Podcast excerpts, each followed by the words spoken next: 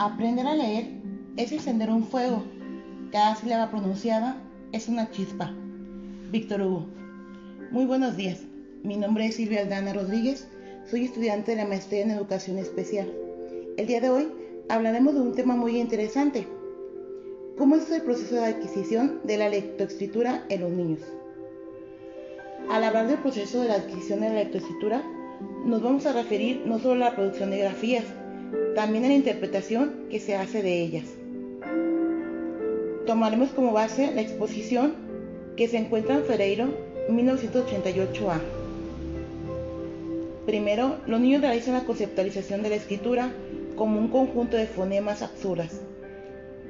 Idealizan representaciones con dibujo, comenzando a darse las condiciones de interpretación de la escritura y a dar un valor cuantitativo a la cualidad de la figura o la grafía que el niño realiza.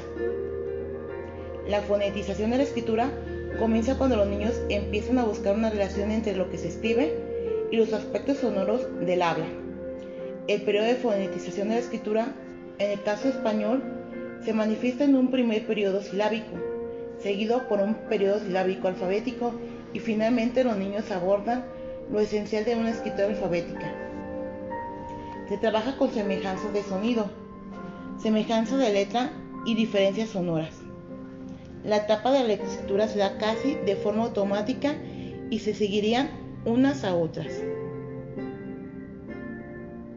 La primera etapa son los dibujos.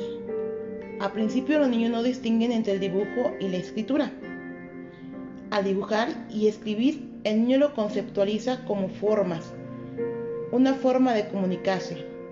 Por eso, Vemos que los niños leen sus dibujos, le están asignando un propósito a ese dibujo como si fuera un escrito.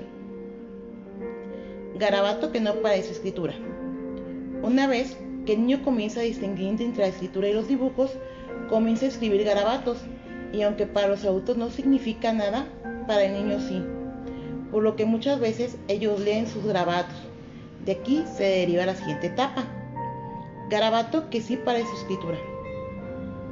El niño en esta etapa son más conscientes de la escritura convencional, inventan trazos e interpretan la letra de verdad con letras. Aunque no sean en sí escritura convencional, se le parece mucho. Letra sin correspondencia a sonido. En esta etapa tiene escritura con letras convencionales. En primer momento pueden ser letras sin correspondencia al sonido. De aquí la siguiente etapa, letra con correspondencia a algunos sonidos. Ya se observa más firmeza en los trazos y mayor correspondencia en la letra escrita y el sonido. Fonema grafema, dando paso a la siguiente etapa, la ortografía inventada. Durante esta etapa es común ver que el niño incluye en su escritura palabras de uso frecuente, palabras que están en su contexto existe correspondencia entre la letra y el sonido, por lo que en muchas ocasiones escriben en relación al sonido y no tanto a la ortografía convencional. Por ejemplo, que esté hablando de cacería y escriba la casa del zorro en el fonema S en lugar de Z. Y en la última etapa, la ortografía convencional. En esta etapa se observa un claro concepto de palabra. El niño ya entiende y aplica en su mayoría las reglas de escritura, aunque presente errores de ortografía convencional, pero aceptables, como por ejemplo omitir una H, entre otras. De lo anterior,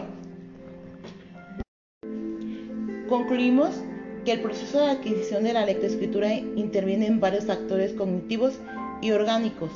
Para empezar a leer y escribir es necesario haber desarrollado habilidades como el control del movimiento, coordinación, agilidad visual, entre otras. Es fundamental que padres de familia y docentes hagamos equipo y se motive al niño para que este sea un camino de lo más placentero. Para despedirme, quiero compartir con ustedes una frase del mismo Víctor Hugo. Aprender a leer es un superpoder que todo ser humano puede tener. Muchísimas gracias.